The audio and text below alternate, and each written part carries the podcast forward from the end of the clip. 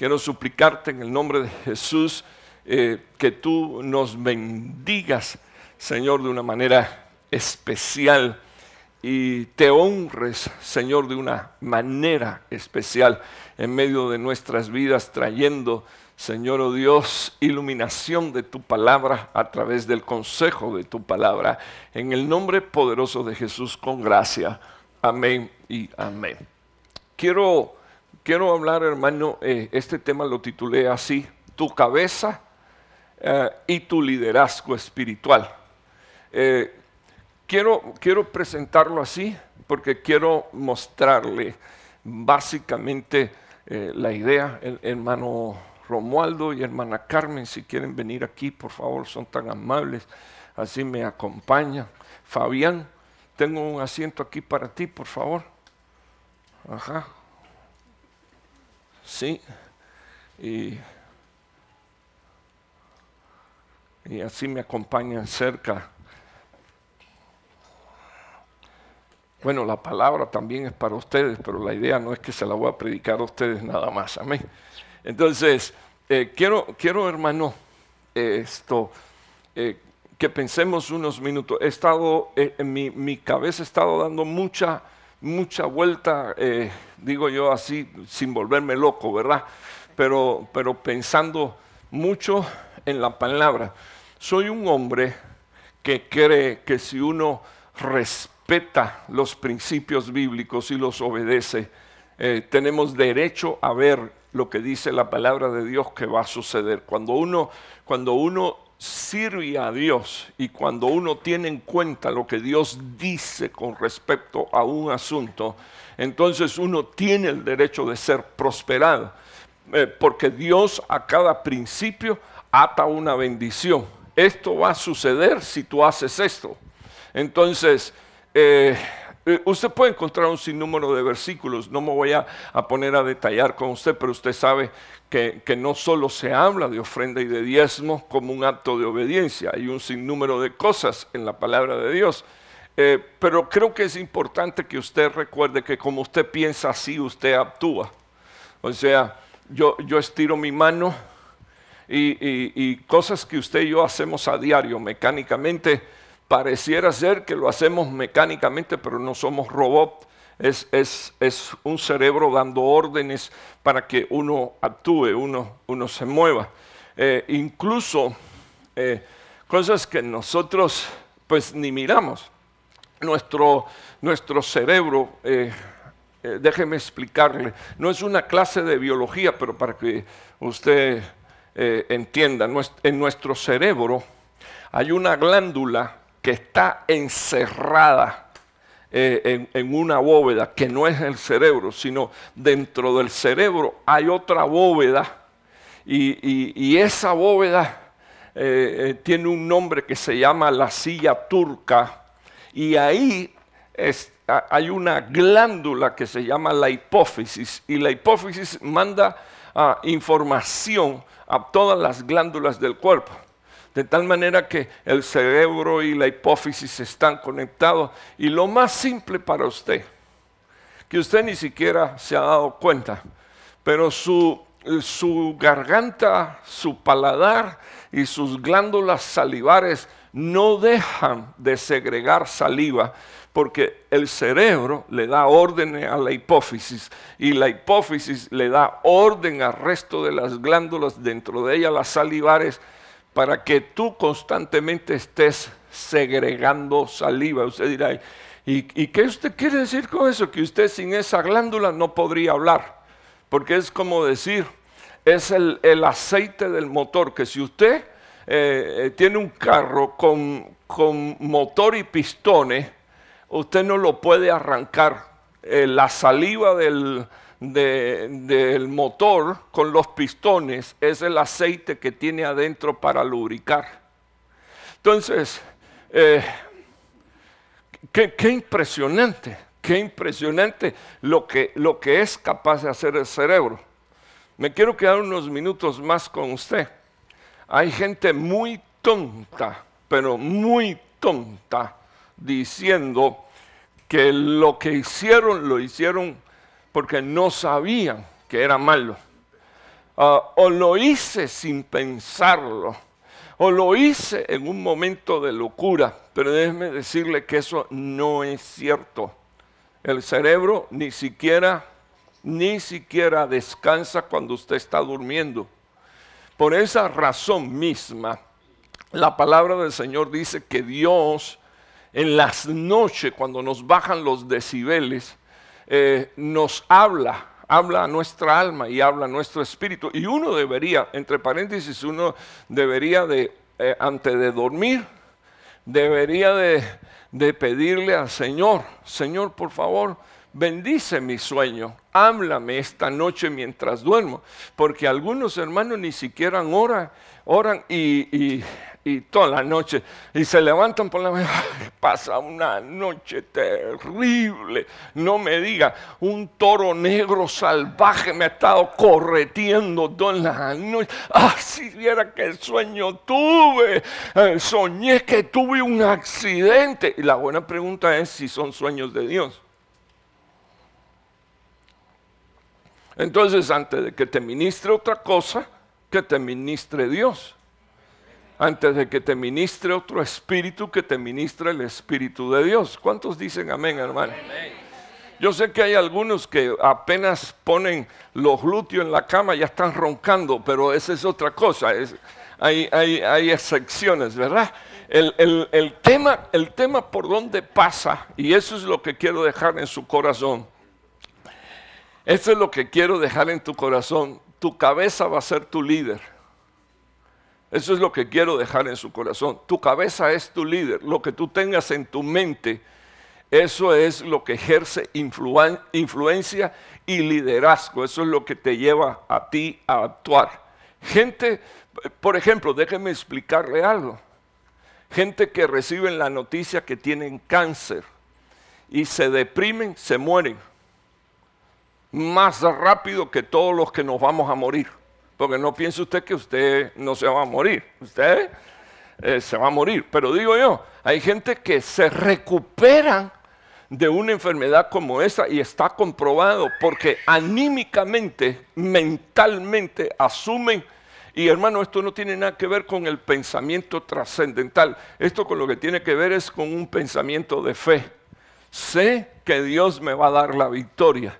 Eh, no tiene que ver con la confesión positiva, porque yo no estoy diciéndole a usted que teniendo cáncer, cuando le pregunte, usted diga, estoy bien. No, usted está bien fastidiado. Lo, que usted está esperando a que Dios le haga un milagro. Bendito el nombre de Dios. Y eso es muy distinto. Estoy no, hermano, no estoy bien, pero le estoy creyendo a Dios. Eh, le estoy creyendo a Dios y a su palabra. Estoy creyendo que Él en la cruz del Calvario compró no solo salvación, sino sanidad. Porque por su llaga fuimos nosotros, que dice la palabra de Dios, por favor, curados, sanados. Entonces, si la Biblia dice que por su llaga fuimos curados, ¿por qué voy a negar que estoy enfermo? Y entonces, ¿para qué Cristo murió? Eso no es super fe. Eso es ser mentiroso, porque no estoy bien, estoy enfermo, pero estoy creyendo que Dios me va a restaurar y me va a levantar. Ahora, eh, quedémonos unos minutos aquí de nuevo. Quedémonos aquí unos minutos. Tu cabeza, tu cerebro es tu liderazgo espiritual. Hay, una palabra eh, en el hebreo, así como usted la ve. Por favor, si usted quiere, hágale una foto, no a mí, sino para que avance, porque yo no voy a demorar mucho en esto. Hay dos cosas que quiero que tenga presente. Es la vigésima letra del alfabeto hebreo con un valor numérico de 200. Yo quiero que usted se quede con esto, con el valor numérico. ¿Ok? 200. Eh, todas las letras que anteceden eh, en el alefato hebreo han ido estructurando al nuevo hombre y, lo que es como entidad, pero la palabra res significa la resurrección del nuevo hombre, la resurrección del nuevo hombre que está hecho conforme a la imagen de quién, por favor hermano, a la imagen de Cristo. Ahora, llama poderosamente la atención que de esta letra, de la res, eh, surgen dos vocablos, la rosh y la rasha, dos vocablos, solo nótelo. La primera en el hebreo significa la, palabra, uno de los significados de esta palabra resh es cabeza, cabeza. Y por eso la palabra rosh en hebreo es cabeza y se refiere al liderazgo espiritual. De ahí estoy sacando el título del tema. Pero eso está en la palabra de Dios. O sea, tu cabeza es tu liderazgo espiritual. Tu cabeza, tu cabeza. Por eso, por eso la mujer tiene cabeza. ¿Quién es su cabeza bíblicamente? Su esposo. Ese debería de ser su líder espiritual. ¡Ah! Yo no tengo líder, yo no tengo cabeza. Pues eso mismo eres, una descocotada. ¿eh? pero las mujeres que no están casadas, dice la Biblia, tienen una cabeza, que es Cristo. Ahora, las mujeres casadas no deberían de decir para rebelarse, decir, mi marido no es mi cabeza, es Cristo. Claro, claro. Si el marido no tiene cabeza, pues el marido es un descocotado, mejor que te ponga bajo la autoridad de Cristo, ¿verdad? Pero mientras que tu esposo sirva a Dios, él, él es tu cabeza, tu cabeza. Ok, entonces seguimos aquí, seguimos aquí. Y está la palabra rachá, que también sale de la resh, que significa pecado, maldad o perversidad. Entonces me llama la atención dos cosas. Que tu cabeza puede tener un liderazgo espiritual o tu cabeza puede tener otro liderazgo espiritual. O reino de luz o reino de tinieblas. Me voy entendiendo con usted, ¿verdad? Ah, puede ser una de las dos. Es un pequeño discipulado. Discúlpeme, no quiero enredarle su cerebro. Pero aquí viene la pregunta. ¿Y usted? Yo quiero pedirle a, los hermanos que están tomando nota, que se ocupan de hacerlo porque quieren aprovechar la palabra, que usted ponga ahí quién es mi líder. ¿Quién es mi líder espiritual? Ahí. y usted y usted lo deja ahí. ¿Quién es el que liderea mis pensamientos? Ok, quiero que usted vea a la luz de la palabra de Dios el mensaje principal eh, que la palabra de Dios describe es este, ah, que deberíamos el, mensaje principal que deberíamos de leer, porque voy, a entrarle ahora al Salmo 119, eh, eh, eh, de leer en la estrofa del Salmo 119 es que Cristo es el Mesías, la palabra hecha carne que vino para poner toda maldad, que dice aquí por favor hermano, bajo sujeción. O sea, está demostrado en las escrituras Vino y derrotó a las potestades y las exhibió derrotadas en la cruz del Calvario. No hay una potestad de maldad que no haya sido derrotada en la cruz del Calvario. Entonces quiero, quiero mostrarle mi primer versículo, hermano. Voy a mostrarle tres, uno detrás de otro del Salmo 119 con la letra Resh. Entonces miren lo que dice la palabra de Dios defiende, bueno, si yo, si yo le preguntara a usted, ¿cuántos tienen una causa que han presentado delante de Dios y que necesitan que Dios haga un milagro?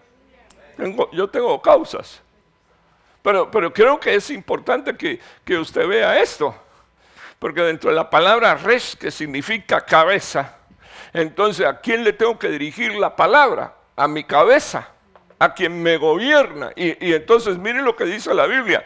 Defiende mi causa y redímeme. Ah, defiende mi causa. Señor, entra en esta batalla. Señor, por favor, sostén tú esta controversia, defiéndeme, dice la palabra de Dios, y redímeme, por favor. Eso es cómprame con tu sangre, lo que estaba usando eh, eh, eh, en el versículo para ministrar las ofrendas. Y dice aquí, vivifícame, vivifícame, vivifícame. En el original hebreo es, por favor, reanímame. No quiero que se ministre conmigo, pero déjeme explicarle que hay, hay, hay, hay pueblo de Dios en este lugar que necesita que Dios lo reanime. Eh, que le dé un boca a boca. Hermano, ¿qué cosa es eso? Usted sabe que la gente eh, se desmaya ah, o pierden oxígeno y, viene alguien y se le tira encima y, yo le voy a ser sincero, a usted le puede parecer sucio, ¿verdad? Qué cochino, este me pegó la boca, pero si, pero si usted se está muriendo y usted está consciente de que se cayó como muerto y alguien viene eh, y le da boca a boca y en lo que usted y en lo que usted regresa, eh, usted ve que siendo hombre, otro hombre le está ah, dando un boca a boca, usted no va a decir, ah, cochino, échate para allá. Usted, usted le va a decir, sígame dando otro besito, por favor, gracias. Pero no es un beso lo que le está dando. No es, hermano, no es un beso lo que le está dando. Le está dando vida de su vida. Le está dando oxígeno Ah, eh, eh, está soplando por, ah, sobre él. Y usted, yo no sé si usted sabe que no es un caso, son decenas de casos de personas que han salido de, un ataque al corazón eh, ah, con, una administración como esa. Entonces, dice la palabra de Dios, reanímame. Puedo hacerle una pregunta. Acuérdese, no se ministre. ¿Está necesitando que Dios lo redima? y lo reanime, bendito el nombre del Señor. Dice aquí, resucítame, revíveme, sálvame. Pero mire cómo dice la Biblia, conforme a qué cosa. ayúdeme eh, con, no sé cómo, quién está, quién es la que está dando esos gritos así, pero tiene buenos pulmones, se parece a mi nieta, bendito Dios. Eh, conforme a tu palabra, conforme a tu palabra. Entonces, quiero que usted me oiga. Aquí, aquí, aquí no... Yo quiero que usted entienda que un hombre que tiene cabeza sabe a quién pedirle. Y este hombre, que es el salmista, está diciendo, Señor, esta es mi necesidad, esta es mi condición. Necesito, por favor, que tú me reanimes que tú eh, eh, me, levantes, me resucites, me avive. Y dice la Biblia, conforme a qué cosa, por favor, hermano. Ok, entonces, eh, ¿cómo, ¿cómo quiero redondear esto? Si eres un hijo de Dios y estás desanimado o estás en batallas espirituales y tienes una cabeza que se llama Cristo, no salgas como un perrito faldero a chillar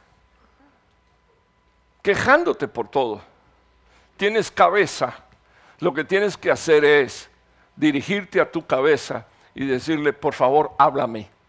Necesito, Señor, que me hables. Necesito, Señor, que venga una palabra que me dé aliento. Eh, necesito oh, una palabra, Señor, que me resucite porque estoy en crisis. Creo que el mayor problema que tiene eh, la mayoría de los cristianos es esta, no reconocer cuál es su necesidad. Eh, mire hermano, por definición alguien dijo en una ocasión que la locura mayor que uno pueda demostrar es querer que las cosas cambien haciendo lo mismo que hemos ido haciendo toda la vida. Y eso no es posible. Las cosas cambian cuando usted cambia su manera de actuar Ah, y su manera de actuar cambia cuando cambia su manera de pensar. O sea, ¿a quién le voy a pedir auxilio? A mi cabeza. ¿Quién es mi cabeza? Cristo, bendito el nombre del Señor. Además, por definición propia, Jesucristo digo, yo soy la vida, yo soy la resurrección. ¿Qué necesito? Que Dios me reanime. Él es el único que tiene el poder de traer esa ministración para que yo me levante con nueva fuerza. No sé, no, no, sé si usted entiende lo que le estoy diciendo, pero algunas, algunas personas deberían de saber que, eh, hermano, el desánimo, el desánimo es cruel. Y no solamente el, desánimo es cruel, sino que es altamente contaminante. Porque cuando alguien está desanimado, ah, el desánimo lo puede llevar a la depresión y al deseo incluso hasta de morirse. No le estoy hablando para manosearle el alma. Gente desanimada, en las escrituras, ah, siervos de Dios. ¿Para qué, Señor, voy a seguir viviendo? No soy mejor que mi padre, dijo Elías.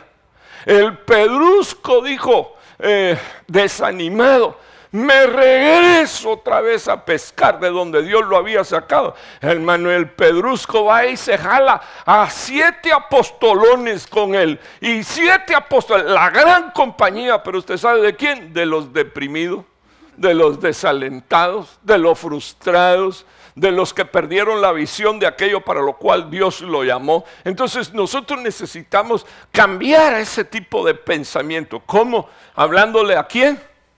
¿A quién tenemos que hablarle? A nuestra cabeza. Bueno, aquí tendría que preguntarme yo. Y aquí tendría que poner usted ahí en su nota. ¿Es Cristo mi cabeza? Ok, voy a avanzar en el propio versículo, de nuevo aparece la expresión, muchas son, oh Señor, tus misericordias, vivifícame. Aquí quiero que usted observe, aquí observe, dice el salmista, vivifícame conforme a tu palabra. Pero aquí eh, el salmista dice, vivifícame conforme, ¿qué dice aquí, por favor, hermano? A tus ordenanzas. Quiero que me oigas ahora. Para decir semejante cosa hay que ser siervo de Dios. Y por supuesto estoy dando por sentado que un siervo de Dios no se niega a hacer lo que Dios le dice que tiene que hacer. Porque ya aquí no es conforme a la palabra, sino conforme a, las órdenes que Dios da. Entonces, si alguien, e, eso es como nosotros los hispanos, hermanos, somos buenísimos para eso. Estamos enfermos, somos buenísimos y demasiado tontos, ¿verdad? Estamos enfermos, vamos a la clínica donde nos van a cobrar 35 dólares porque va a ser barato. Ahí nos van a dar una receta. Y cuando salgamos con la receta, eh, ya el médico le dio la orden a la farmacia para que usted la haga y usted la recoja. Pero lo primero que le viene a usted a la cabeza es esto. Mi mamá hacía té de jengibre. Ligado con canela y hierbabuena y limón y un poquito de sal. Al final lo que se está tomando es un laxante, ¿verdad? Pero, pero hay que dejarlo, porque el médico que estudió medicina, el médico que sabe que los virus han ido evolucionando y se han vuelto más resistentes, ya no se van con un té de jengibre y un poquito de canela. No, ahora hay que meterle duro con antibióticos porque los gérmenes no se van tan fácilmente. Quiero que me oigan. Elías estaba desanimado y se echó debajo de un enebro a morirse. Se trataba de que, de que tenía una necesidad y Dios viene y lo viene a vivificar con, dice la Biblia, con un vaso de agua y con una torta. Pero el hombre come y bebe y se vuelve a quedar dormido. Y entonces viene el Señor por segunda vez y, le da ah, el vaso de agua y le da la torta, pero ahora se la da con una orden, porque Dios vino primero a vivificarlo conforme a la palabra, pero él no se pudo levantar.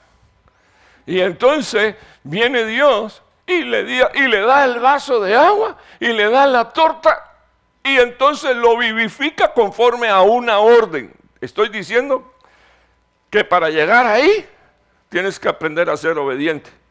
Porque si no haces lo que Dios te dice que debes de hacer, pereces. Sencillamente, pereces. Entonces Dios, Dios usa esto, el poder de la orden, de la ordenanza. Te vas a levantar y vas a ir a, la pregunta que quiero hacerle, hermano. Eh, déjeme hacer una pregunta. ¿Le podía haber eh, Dios hablado a Elías debajo del enebro, sí o no? Contésteme, por favor, estoy hablando con usted. ¿Le pudo haber hablado allí, sí o no? ¿Y por qué no lo hizo? No me diga que, fue porque no, porque no había comido. No, no, no lo hizo porque sencillamente no estaba en condiciones de escuchar de escuchar lo que Dios le iba a decir. Entonces, lo primero que Dios ah, prueba en nosotros es esto, obediencia. Vete a tal lado y ahí te haré oír mis palabras. A Jeremías lo mandaron. A Dios le pudo haber hablado donde estaba Jeremías, pero Dios le dijo a Jeremías, hazme favor, desciende a casa del alfarero que allí te haré oír mis palabras. Entonces, inclusive a veces tú te encuentras hasta cristianos que dicen, ay Dios mío, ¿para qué? ¿Qué tanto rollo con ir a la iglesia? Me voy a quedar durmiendo, eh, mejor ver el partido del Barça, que total ya ni gana, ¿verdad? Y entonces... Eh, Qué terrible, hermano, qué terrible. Me, voy, me voy. Eh, eh, ah, no, yo no, yo no soy cristiano porque, porque voy a la iglesia. Tienes mucha razón. Si la iglesia, y no, y no estoy hablando de esta, la iglesia está llena de hipócritas que no pueden vivir el evangelio. Pero no estoy hablando de usted. Y, tiene mucha razón cuando dicen cuando dice, no, a mí ir a la iglesia no me hace cristiano. Tiene usted mucha razón si usted es uno de los que dice eso. A usted lo que lo hace cristiano, hijo de Dios, es caminar los kilómetros que tiene que caminar para llegar a la iglesia y entonces escuchar ahí la palabra de Dios, la voz de Dios. Vete que quiero oír, quiero hablar contigo. ¿Por qué no en mi casa? Ay, porque en tu casa tienes internet, Facebook, tienes tele, tienes cama, eh, tienes tantas cosas, hermano, que, Dios sabe. Es más, eh, eh, en, ese movimiento, ¿usted sabe cuántos días, usted sabe cuántos días ah, estuvo Elías para llegar al lugar donde Dios le iba a hablar? 40, 40 días. Yo, yo le, mire hermano, hay, un día recuerdo como si fuera hoy que estaba, estaba preguntando por un lugar que tan lejos le quedaba y, entonces a, a X, Y, Z.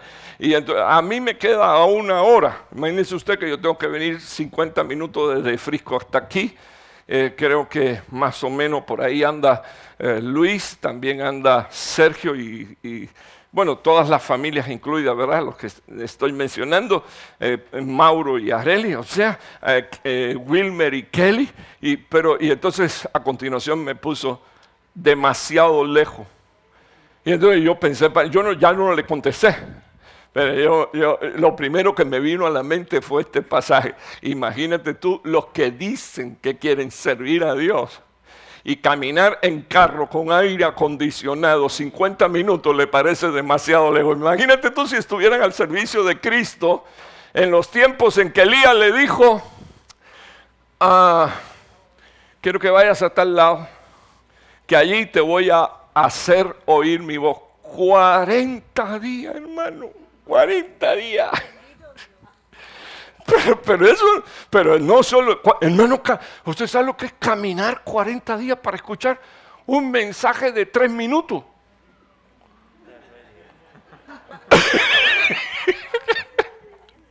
tres minutos. El Señor se las echa más rápido que yo. Mira que yo hablo, bendito Dios. en tres minutos. En tres minutos. Le digo, hermano, tres minutos, pero, pero Dios nos da una lección tremenda, porque aquel caminando, eh, voy, con una disposición tremenda. Y, sí, eh, después de que le habían dado la comida de ida y de vuelta, porque si usted se da cuenta, la Biblia no dice que allí, en, eh, en el lugar donde él estaba o llegó, le volvieron a dar otra agua y otra torta. No, él se comió, él se comió la comida del viaje de ida y de vuelta. O sea, 80 días. 40 para allá y 40 para acá. No me diga que comió porque la Biblia no dice que comió. Ah, tiene que haber comido, hermano. Qué incrédulo es usted, le voy a reprender los demonios. Llegó allí con el pan de Dios. ¿Usted me está oyendo, hermano? Vivifícame conforme a tus ordenanzas. Hermano, usted sabe lo que es vivir para recibir una orden de Dios. Quiero que salgas de aquí y unjas a Jehú por rey de Israel, a Asael por rey de Asiria, y úngeme a Eliseo por profeta, porque él es el que va a tomar tu lugar. Tres órdenes le dio Dios, tres minutos para decir, eh, pero le quiero llamar la atención. Le quiero llamar la atención. Un minutito. Estaba esperando ahí un terremoto. Ahora sí está Dios se fue. ¿Y dónde está Dios? Y después, hermano, a, fuego. Y ahora sí está Dios. Dios no estaba. Luego una ventolera terrible. Ahora sí, ahora sí, ahora sí Dios está. No estaba. Cuarta ocasión y manifestación, un silbido apacible. Y como él se había equivocado ya tres veces, dijo, mejor me espero aquí. Y en el silbo apacible, el Señor le dijo, salte de la cueva. Así que en el silbo apacible, escucha como Dios te dice, sal de tu cueva. Sal de tus encierros. Sal de, de esa condición donde tú sabes que tú estás y tú necesitas escuchar la voz de Dios. Vivifícame conforme a tus ordenanzas. Lo voy a dejar ahí. Eh, déjeme decirle, hermano, que algunas personas eh, en, situaciones así no solo se escudan, se esconden, eh, buscan provisión de otro tipo, pero creo que es importante que usted preste atención a esto. ¿Quién es tu cabeza? Dos veces versículos anteriores, el, salmista le pide a su cabeza, vivifícame.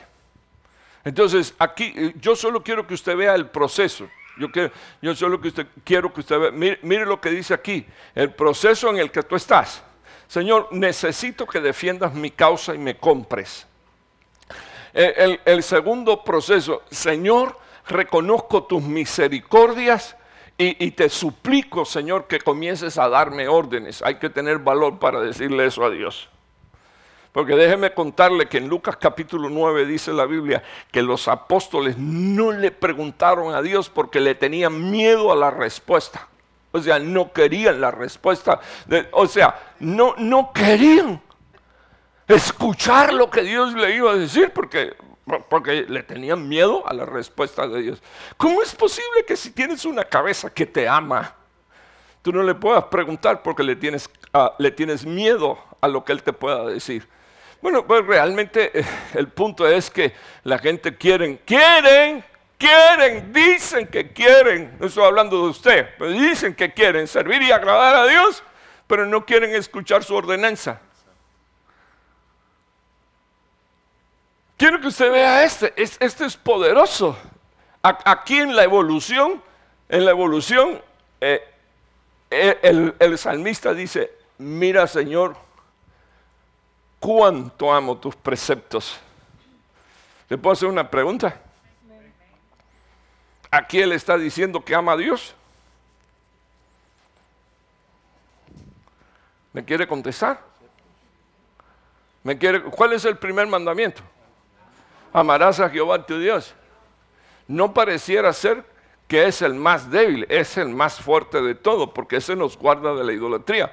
Pero, eh, pero en un progreso de crecimiento, mira lo que dice este, Señor, amo tus preceptos. Y eso eh, es eh, los mandatos de Dios, pero cuando usted busca en la raíz, no es los mandatos de Dios, sino que dice, amo, amo la visita amistosa de Dios. Le puse una pregunta, hermano. Déjeme hacerle una pregunta con toda sinceridad. Fíjense cómo estoy diciendo. No estoy diciendo, usted desea que Dios le visite. No, no, usted va, ¡Ah, no. Usted ama la visita de Dios.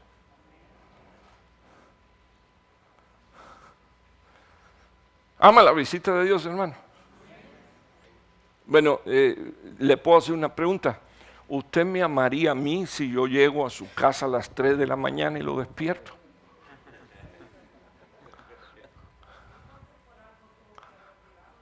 Sí, pero ese eres tú, Ruth, bendito Dios. ese eres tú, Ruth. el problema es que, el, problema es ese, que, mucha gente quiere que Dios los visite cuando ellos están eh, relax, descansados, tranquilos. Pero hermano, qué molesta es una visita a las 3 de la mañana. El otro día, cuando, eh, el domingo pasado, cuando un hermano me dijo a mí que, que el Señor lo había despertado a las 3 de la mañana, yo me imaginé qué cosa es eso, porque esa es la hora que más le agrada al Señor hablarme a mí. Y yo sé lo que es eso. Y le voy a ser sincero. A veces he dicho, Señor, si tú no me das fuerza. Ah, mire, yo duermo cinco horas al día. Porque déjeme hacer una cuenta para los que se deprimen por no dormir. Duermen 16 horas y todavía están cansados. Eh, déjeme, hacerle, déjeme hacerle esta historia. Eh, en una regla de tres, si usted duerme 8 horas, en una regla de tres, si usted duerme 8 horas y usted vive 75 años, al final de su vida habrá dormido 25 años. Entonces yo, yo le voy a ser sincero, yo desde que descubrí eso, yo dije, no, no puede ser que yo haya venido a dormir 25 años de mi vida. Es más, y ya cuando salga, eh, que me muera como no me muero, sino que lo que hago es dormir. Entonces yo le digo al Señor, Señor, dormir, voy a dormir ahora cuando, cuando ya termine mi día aquí y tú después me despiertas en la resurrección. Pero, pero hermano, ¿cómo es posible? ¿Cómo es posible que tú duermes ocho y no te alcanza? Diez, mucho menos. Doce y, y, todavía amas la cama. Y la Biblia dice que los que aman el sueño empobrecen. ¿Por qué hay tanta gente pobre? Porque ama el sueño. ¿Por qué hay tanta gente pobre? Porque le roba a Dios. ¿Por qué hay tanta gente pobre? Porque no obedecen el precepto de Dios, gente pobre, y piensan que son ricos porque compraron una casa y tienen carro. Perdóneme, pero eso no es así. Discúlpeme, no es así. Más, no le voy a pedir ni perdón ni disculpa. No es así, bendito el nombre del Señor. Entonces, quiero que usted vea ese versículo. Ah, amo, amo, Señor, yo quisiera hoy que usted le dijera Señor, Señor, ayúdame a amar tus visitas amistosas. ¿Cuántos quieren una visita amistosa? Yo quiero una visita amistosa, hermano. Eh, eh, mire, dice la Biblia en Juan capítulo 4 que a Jesús le era necesario pasar por Samaria. El Señor no viene a buscar gente buena, el Señor viene a buscar a gente que ama. Porque no le voy a decir a gente mala, a gente que ama. El Señor pasó por Samaria y ahí estaba aquella que había tenido una vida bastante ligerita, ¿verdad? Porque, como dicen mis hermanos de Guatemala, canela fina. Cuando usted oiga eso, canelita fina. Era la samaritana. Y dice la palabra del Señor que el Señor le dijo, mira, cinco maridos has tenido, hermano, puchis. Que usted elija una vez y se equivoque no es un problema, pero que usted elija cinco veces y todavía el sexto que tiene tampoco es suyo, eso. Pero, pero, pero se encontró con el Señor. Por favor, ¿y quién dice que Dios no le perdonó? Dios le perdonó. ¿Y quién dice que no? Dios la resta. El problema es que uno necesita, uno necesita darse cuenta que cuando Cristo es su cabeza, no es porque usted es santo, sino porque Dios lo quiere llenar de su santidad. Que cuando Cristo es su cabeza, usted tiene una necesidad y usted lo está colocando como cabeza, porque lo importante es que nosotros entendamos que las unciones descienden desde la cabeza a las plantas de los pies. Nadie puede llegar a la perfección de Cristo si no está conectado a un cuerpo que se llama iglesia, que tiene por cabeza a Cristo. Es imposible. Entonces, cuando usted mira esto, bendito el nombre del Señor, tenemos aquí a alguien que dice, Señor, amo tus preceptos, amo tus, tus visitas amistosas. Bueno, usted sabe que la Biblia está llena de visitas amistosas, pero quiero solo mencionarle una que quiero que la recuerden. Recuerden que la mujer es tipo de la iglesia. Salva María. Mujer favorecida. Dichosa eres entre todas las mujeres. porque lo que engendraste del Espíritu Santo es... Y yo, sé que aquí usted piensa que yo estoy rezando, ¿verdad? Porque eh, de momento, que, usted ve que eh, yo digo, estas son las hipocresías de la vida. La gente rechazan esas cosas y no rechazan la Navidad. O sea, piensan que eh, lo que acabo de decir es el Ave María de, la Iglesia Católica y, no. Salve muy favorecida María, tu mujer entre todas las mujeres. Está ahí en la palabra de Dios, pero es tipo de la iglesia. O sea, es tipo de la iglesia y, la palabra del Señor, ¿qué cosa fue lo que, lo que dice la Biblia que le dijo a la mujer? Lo que has concebido del Espíritu Santo es. Entonces, ¿quién es, quién es la iglesia favorecida? La iglesia que tiene la mente de Cristo, la mente que ha sido engendrada en el cuerpo, bendito el nombre del Señor, para bendición nuestra, para bendición de nuestras vidas. Pero ahí acuérdense Puedo hablar de Navidad porque no estamos en diciembre. Así le da tiempo a arrepentirse. De aquí a diciembre estamos en mayo. Mayo, junio, julio, agosto, septiembre, octubre. Ocho meses. Para ser libre en el nombre de Jesús de una fiesta pagana. Gloria a Dios. Bueno, bueno, bueno. Bueno, bueno, entonces permítame mencionar algunas cosas que, algunas cositas aquí. Eh, quiero, eh, si le pueden hacer una foto a esto, porque quiero que usted se vaya a casa y usted estudie esto. En el atrio se le dice al Señor, eh, defiende mi causa y redímeme, porque es en el atrio donde Cristo murió. La redención donde se da, ¿dónde es? ¿Dónde se da, hermano? La redención donde se da, en el atrio. Eh, disculpe que estoy tomando tiempo para enseñarle. A mí me encanta enseñar la manera. Entonces, eh, y aquí en el atrio somos vivificados conforme a la palabra. Recuérdese que los sacerdotes, dice la Biblia, iban al lavacro y lavaban sus manos y su rostro. ¿En qué cosa? En el agua de la palabra. ¿El agua qué cosa era? La que había salido de la roca. ¿La roca quién es, por favor, hermano? Cristo. Ya, lo ubiqué, ¿verdad? No está desubicado, por eso ese es el atrio. Lugar santo, muchas son tus misericordias, hermano.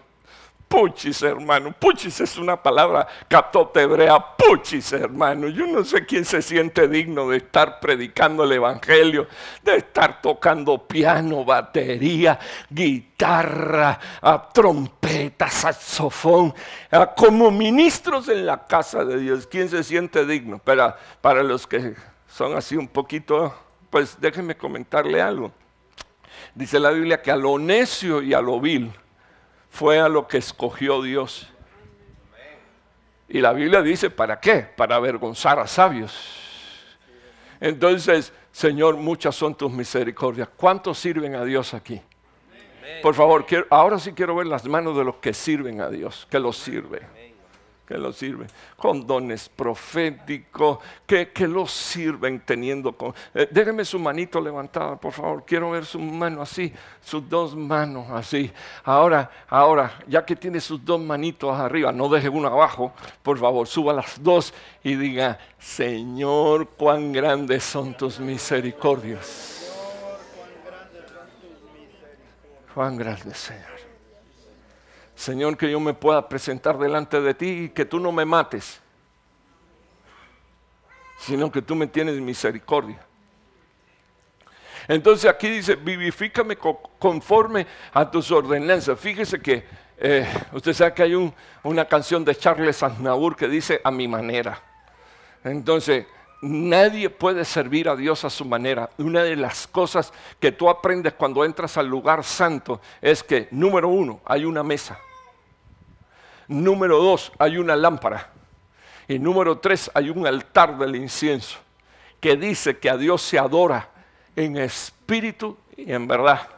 Una mesa que dice que tú eres sacerdote y que ya tú desististe de sentarte en, en el resto de las mesas, especialmente si son mesas de demonio, porque viniste a la mesa de la comunión. Bendito el nombre del Señor. Y, estás en el lugar santo y estás diciendo gracias Señor, porque la única luz que hay aquí es la tuya, la lámpara perfecta. La lámpara con los siete brazos, con las manzanas, con las flores, que suman en total 66 y representan los 66 libros de la Biblia. Entonces, ese es el lugar santo. O sea, lugar santo, gracias Señor por tu misericordia. Porque aquí, a la luz de tu palabra, a la luz de tu espíritu, a la luz de la comunión, en adoración, Señor, estoy eh, alcanzando vida. Entonces, mire lo que dice aquí. Mira, Señor, cuánto amo tus preceptos. Quédese aquí un minuto. Lugar santísimo. ¿Le puedo hacer una pregunta, hermano? ¿Me deja hacerle una pregunta? La tabla de la ley, ¿dónde estaba puesta? En el Santísimo. Las palabras eternas de Dios en el Santísimo. Las palabras que no se corrompen. El pan que no se corrompe. La vara que es reverdecida. Todo, todo hombre y toda mujer cuando llega al Santísimo es reverdecido. O sea, si estás seco, ahí Dios te hace una vara poderosa, bendito el nombre del Señor. Y en una noche Dios te puede hacer dar las hojas, los frutos, bendito el nombre del Señor, maduros de tal manera que Dios, mirando ese milagro, te haga acepto.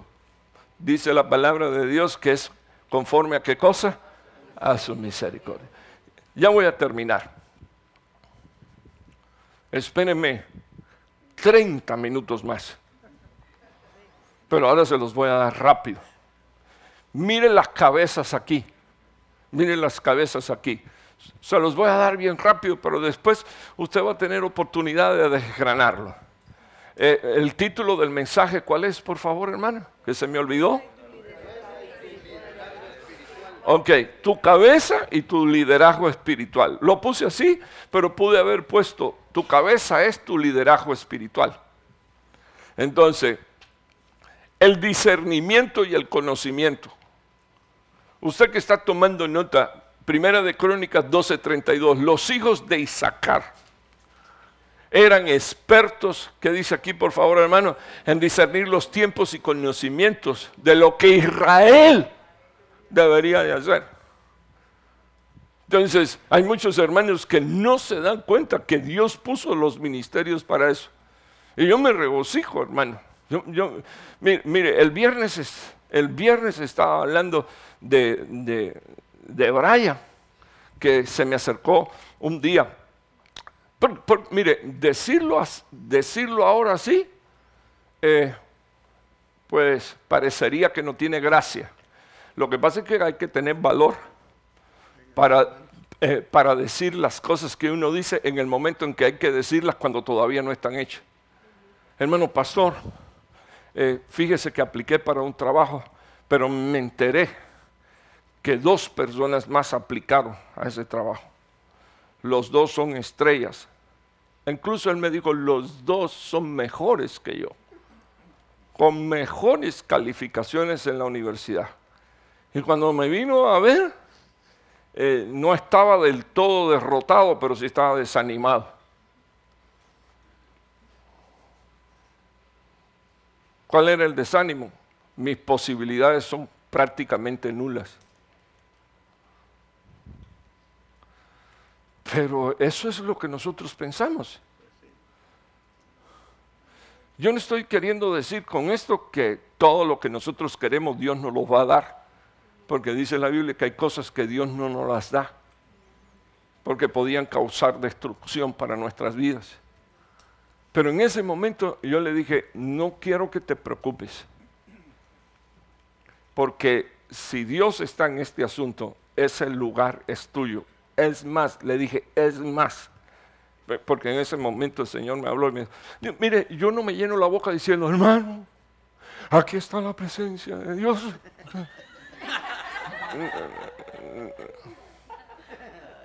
No, no, yo respeto al que le da el sirimbazo, pero esto, cuando a mí Dios me da una palabra, yo la digo, tranquilo. El que quiera atraparla, que la atrape. El que quiera recibirla, amén. ¿Quiere recibirla? La Biblia dice que el que cree, el que cree, para el que cree, todo es qué cosa.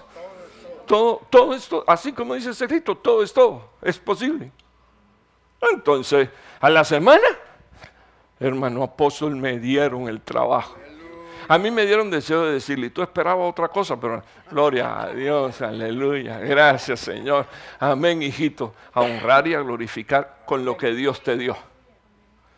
Escúcheme, y así ha sido, y así es. Dios ha puesto en medio del pueblo hombres de Dios que son expertos en discernir los tiempos.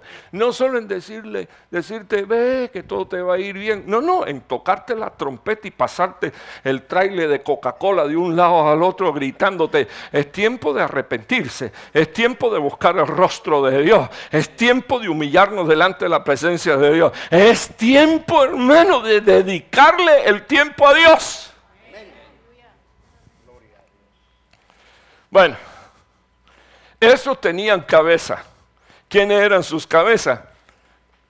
Eran 200. Si se acuerda que el valor numeral de Rosh, cabeza, es 200. Entonces aquí tienes una cabeza que se llama discernimiento y se llama, ¿qué dice aquí, por favor, hermano?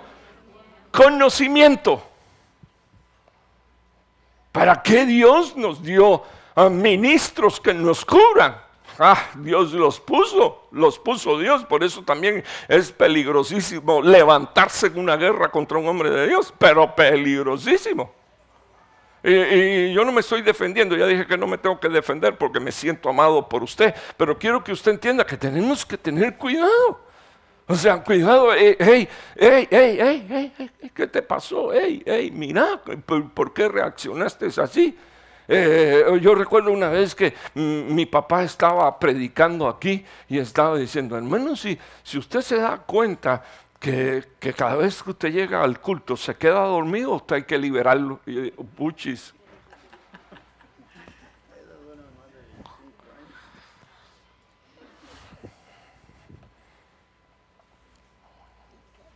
E, eso es poniendo ese ejemplo, imagínese usted otros más. Entonces, no, hermano, es que estoy cansado, es que mucho que trabajo. Ah, puchis, eh, pero qué casualidad que a la casa de Dios. No, y menos cuando estás escuchando la palabra, ¿verdad? Eh, por ejemplo, ayer estoy, eh, estoy, voy a, casar, bueno, mm, la pastora de, mm, de Noemí, unas palabras hermosas, me bendijeron las palabras de, esta mujer de Dios. Y luego yo, pero me disparo, hermano, me disparo un versículo eh, comenzando eh, el momento. Y, le dije, ustedes, le dije a Jare, a Noemí, ustedes tienen derecho a ser bendecidos, hijos, porque ustedes, ustedes están honrando a Dios. Ustedes están honrando a sus padres, ustedes están honrando a la iglesia, ustedes están honrando sus propios cuerpos, porque la Biblia dice, honroso es en todo el matrimonio, el lecho es sin mancilla, pero a los adúlteros y a los fornicarios los juzgará Dios. Al momento, alguien hizo así, sacó el celular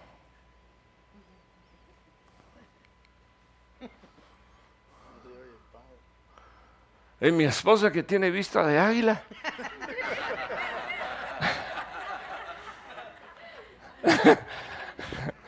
mi esposa que tiene vista de águila eh, me dijo, no sé si te fijaste en esto. y me enseñó la foto. y cuando me enseñó la foto, porque ella hizo así, y le hizo la foto. Dígole yo, sí me di cuenta y no solo me di cuenta, sino que Dios me habló y me dijo que es un adúltero.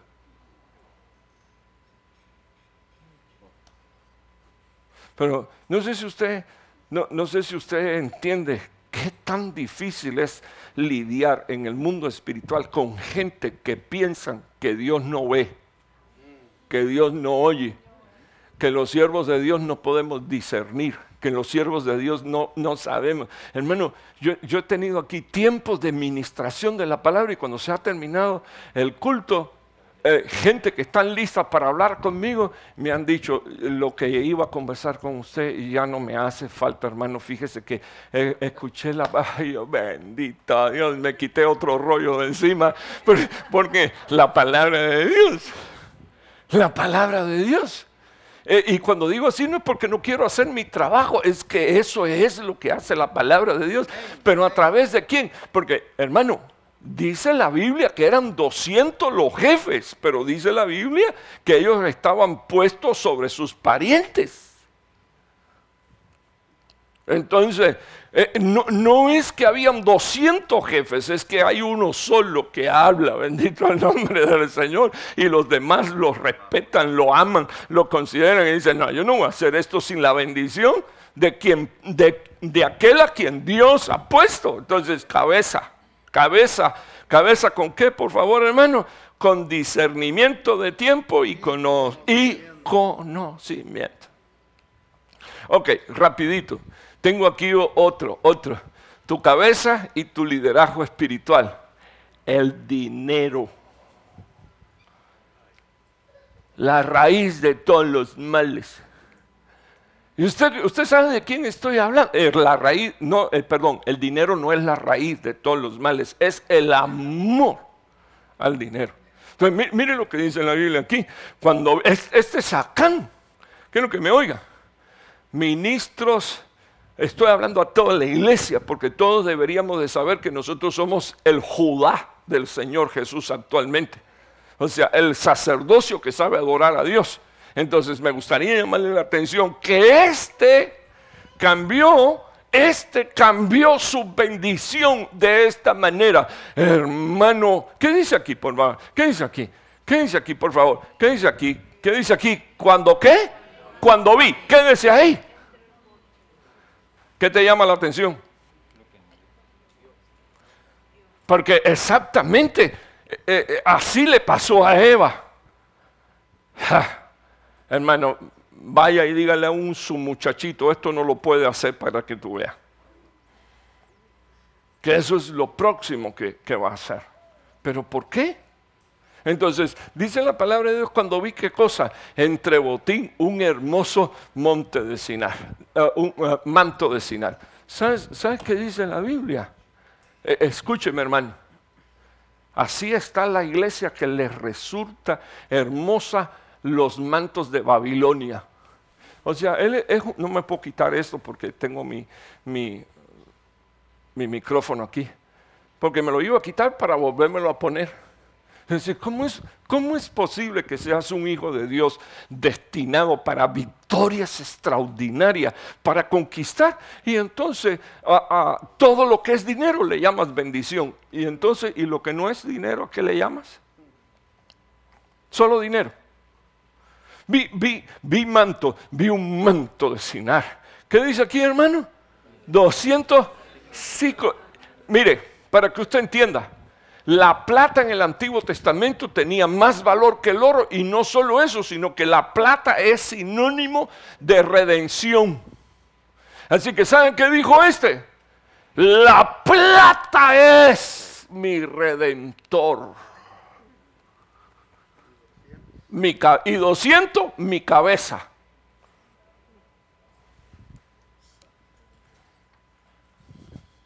Entonces, aquí usted ve el proceso. Lo vi, vi que era hermoso, vi los 200 de, ciclos de plata, vi la barra de oro eh, de 50 ciclos de peso. ¿Y qué dice aquí, por favor, hermano? Ay, por favor, ¿qué dice? ¿Qué dice? Lo codicié. ¿Y qué dice aquí, por favor? Y los tomé. Ok, mira cuántas cosas hay en estos pasos para que hundas tu matrimonio, para que hundas tu familia, para que hundas tu casa, metiendo una administración babilónica dentro de tu casa que con lo que tiene que ver es con el dinero. Dinero, dinero, dinero, dinero, dinero. Entonces, ojo, el dinero hace falta para pagar renta, para pagar esto, para pagar lo otro. Ok, pero no lo, uno, no lo veas. Dos, no lo codicies. Y especialmente no lo tomes si no te pertenece. Y ese no lo tomes si no te pertenece es, hermano, tus diezmos y tus ofrendas no los tomes porque no te pertenecen. Qué tremendo, qué tremendo. Tu cabeza es tu líder espiritual.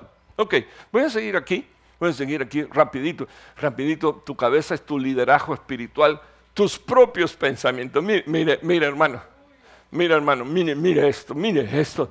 A este, a este muchachito que era lindísimo, se volvió un, era, un hombre hermoso, dice la palabra de Dios. Todos admiraban su estatura, su belleza. Dice la Biblia que era, dice la Biblia que era tan bien parecido, hermano. Desde la planta de sus pies hasta su coronilla no había defecto en él. Qué extraño. Usted va a decir, ¿por qué extraño? ¿Cómo es que lo detallaron de los pies a la cabeza?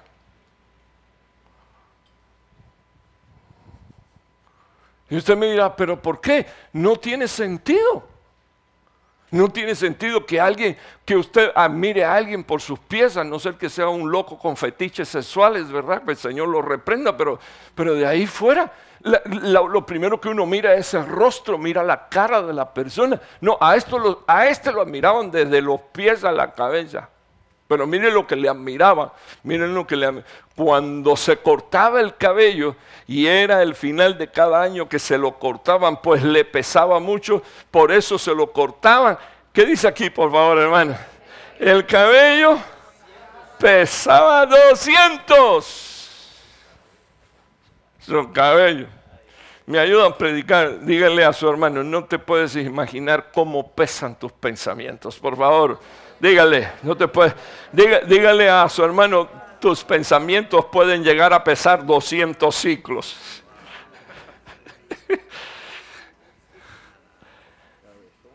Ay Dios, así como dijo mi, mi, Robert aquí delante, cabezón. Y digo yo, qué bruto, ¿verdad? Porque, los, porque Dios le dijo a Israel, tus pensamientos no son mis pensamientos cuando, cuando tus pensamientos no son los de Dios.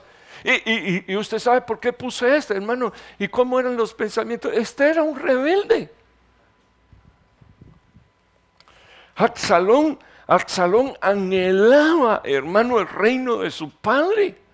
Y no le importaba, hermano, llevárselo por, por medio de lo que le interesa. Y, trabajando a las masas, porque así son los populistas, ¿verdad? Que le gusta trabajar las masas eh, para que se fueran tras él. Entonces, mire, mire, mire, mire, mire, mire este, mire este, mire este. Y con Axalón fueron, qué casualidad que Axalón, ¿eh? Dice, y con Axalón fueron, ¿qué cuántos? Por favor, hermano, 200 hombres como invitados, pero iban a una rebelión y dice la Biblia que eran, ¿qué dice aquí? Inocentes y sin saber nada. Pero aquí puse, puse, ah, puse el orgullo y la vanagloria y le voy a decir por qué. Con toda honestidad, ¿a cuántos les gusta que le den un like a su foto?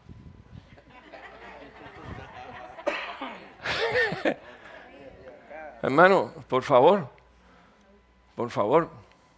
¿A cuántos les gusta que le den un like a su foto, por favor? ¿Solo a usted? ¿A uno, dos, solo? ¿Y entonces para qué la pone? Yo no sabía que... Eh, eh, eh. Foto.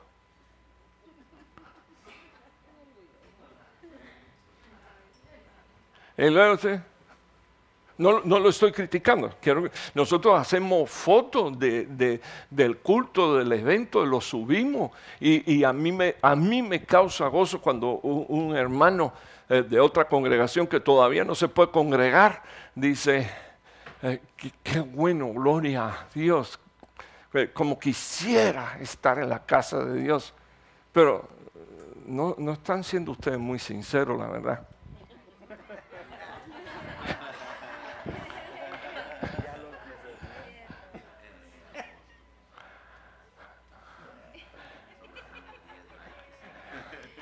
Ya le di una patada a su orgullo. Peor si, peor si ponen en una foto a uno y, yo estaba ahí no me pusieron a mí y, y se pone así el corazón. ¿Y por qué?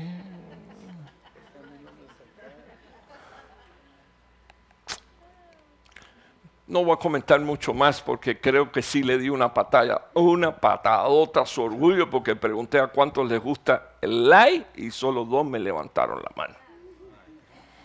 Está bien, no hay problema.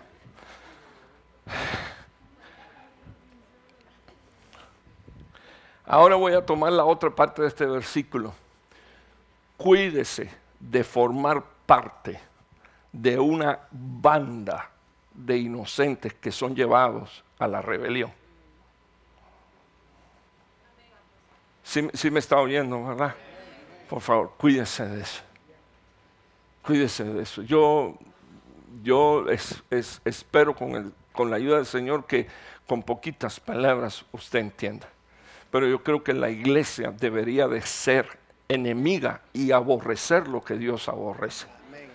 A mí me cuesta trabajo ver ver que en ocasiones gente que yo sé que son santas ah, se revuelcan con otros que de santo no tienen nada.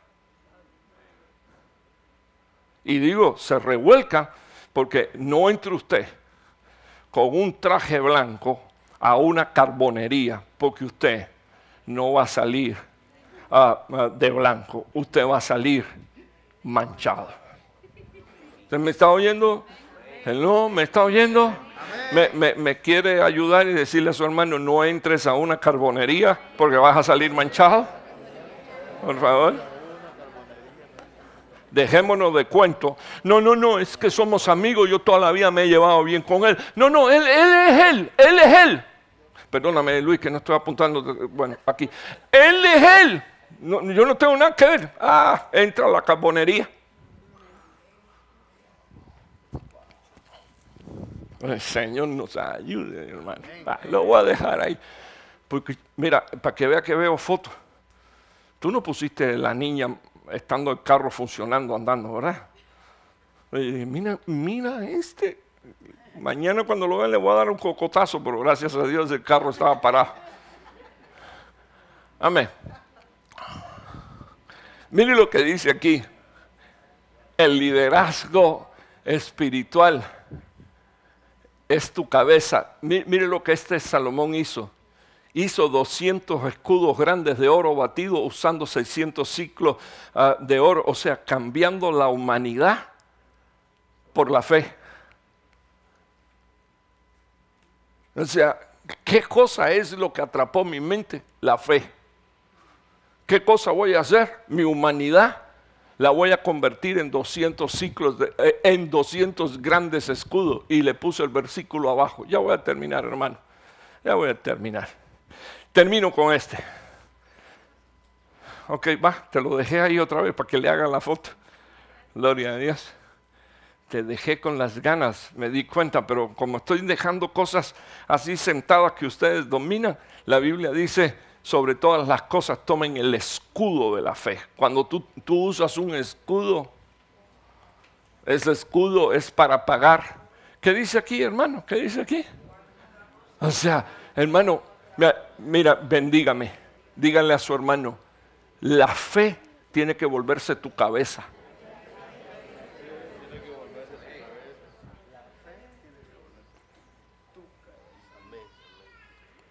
Tiene que liderar tus acciones. Y, termino con ese, termino con ese, termino con ese. Mire que, mire qué versículo, mi viña que es mía está a mi disposición. Los mil ciclos son para ti, Salomón, y los doscientos para los que guardan, ¿qué dice aquí, por favor, hermano? O sea, me gobierna, me gobierna el guardar el fruto guardar el fruto. Ahora se lo voy a explicar en dos palabras, dos palabritas. ¿Qué dice aquí? Se lo subrayé. ¿Qué dice aquí? Mi viña, que es mía, está a mi disposición. Eh, con una sonrisa de lado a lado y dígale a su hermano, mi vida que es mía está a mi disposición.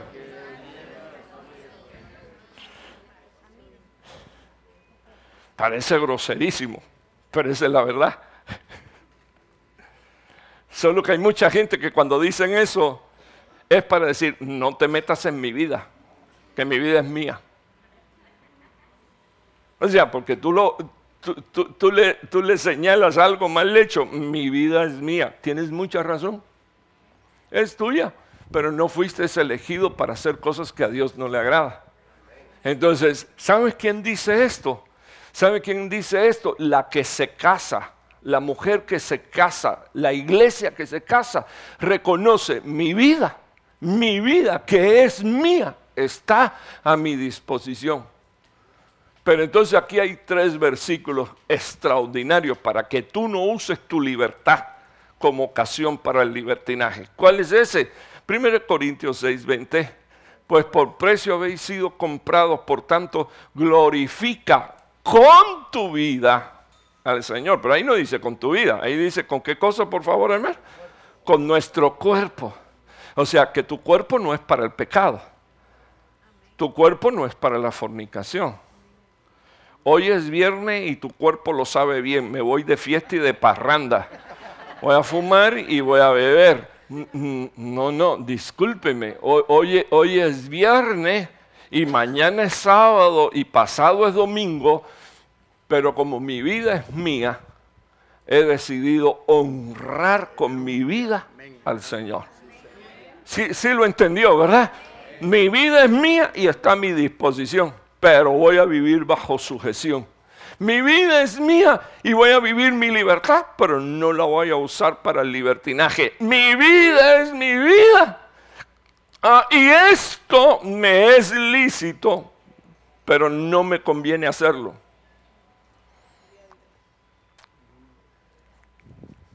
Una vez Roberto me dijo a mí, pastor, el que está buscando eh, en la Biblia una razón para beber alcohol, a ese le gusta chupar. le dije, tienes mucha razón. Y pareciera ser que somos somos legalistas, pero no es así.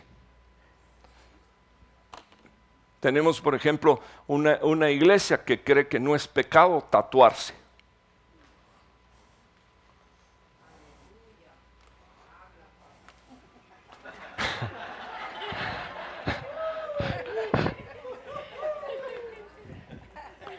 Y déjeme decirle que es una impiedad terrible es una impiedad de las más terribles que puede hacer un hijo de Dios, porque si alguien se tatuó allá afuera y no conocía a Dios, eso no es un problema, pero sirviendo a Dios, tatuarse. Ah, hermano. Eso tiene connotaciones espirituales que vienen de atrás y van hacia adelante. Que inclusive personas, les, recomiendo a los, que, a los que han caído en ese pecado, no solo pedirle perdón a Dios, sino que le digan a Dios, desliga, Señor, a mi descendencia de esto. Ahí está la palabra de Dios. ¿Dónde está, hermano? Lee la Biblia.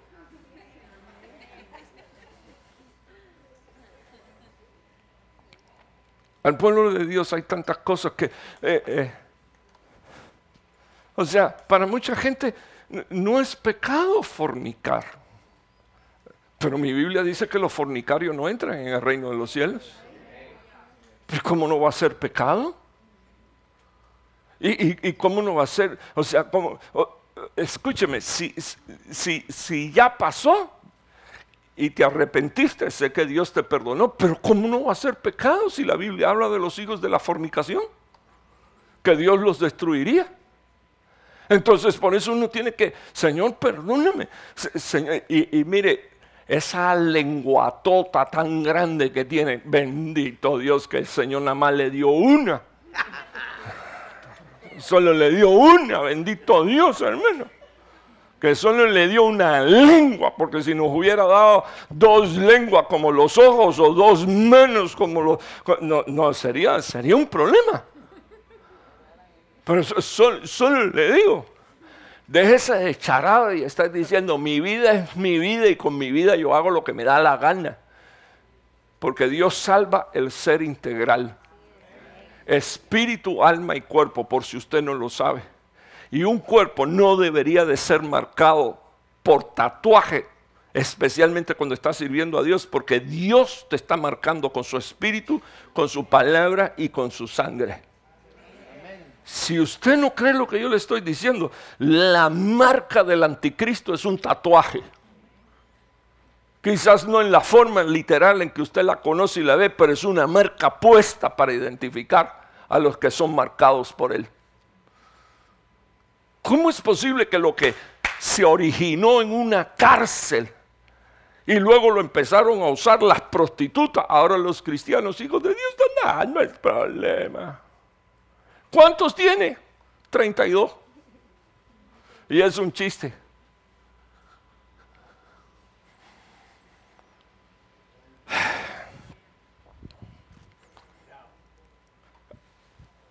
Mi cuerpo es mío.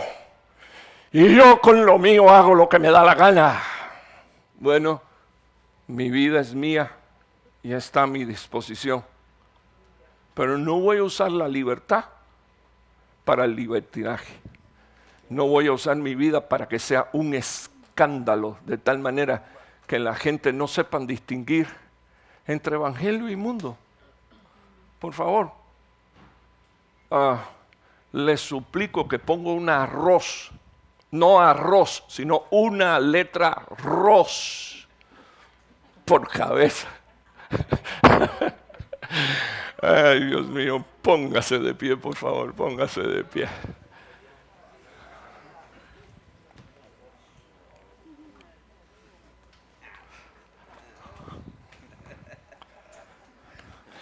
Eh, tengo algunas cosas más que decirle, pero ya se acabó el tiempo.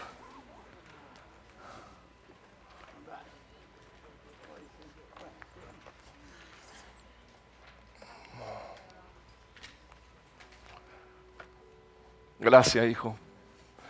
Pon melodía porque ahora el espíritu de los hijos tiene que... Ahora, ahora tiene que apaciguar. Ahora están diciendo, gracias Señor, se acabó el tema. Gloria.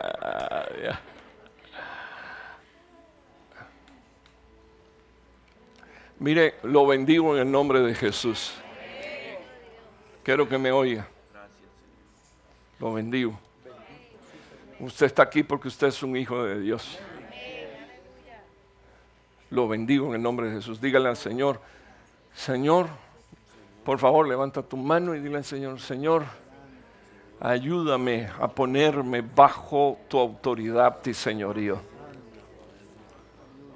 Señor, que esta cabeza bendita diseñada por ti, oh Padre, sea, Señor, la que ministre a todo nuestro cuerpo para honra, Señor, y gloria de tu santo nombre. Te lo pido en el nombre poderoso de Jesús. Venga tu reino, que se haga tu voluntad. Señor, tanto en el cielo como en la tierra. Así, Señor, como tú has determinado, así te estoy suplicando que tú nos dejes transitar, Señor, a través del tabernáculo y tú, Señor, como menciona estos tres versículos, nos vivifiques. Sí, Señor, lo hagas según ese diseño, según tu palabra, según, Señor, ah, ah, y conforme a tus ordenanzas, Señor. Por favor, conforme a eso, Señor, que, que forma parte de tu carácter, que es la misericordia, Señor. Estamos necesitados de ti. Te lo suplico en el nombre poderoso de Jesús. Bendice, Señor, a cada, a cada varón, cada mujer, cada familia en este lugar. Y, y, Señor, que vengamos a la paz que produce no solo el hecho de que tú estás con nosotros, sino, Señor, de que tú estás obrando. Gracias, Padre. Gracias, Hijo. Gracias, Espíritu Santo. Amén y amén. Estamos despedidos.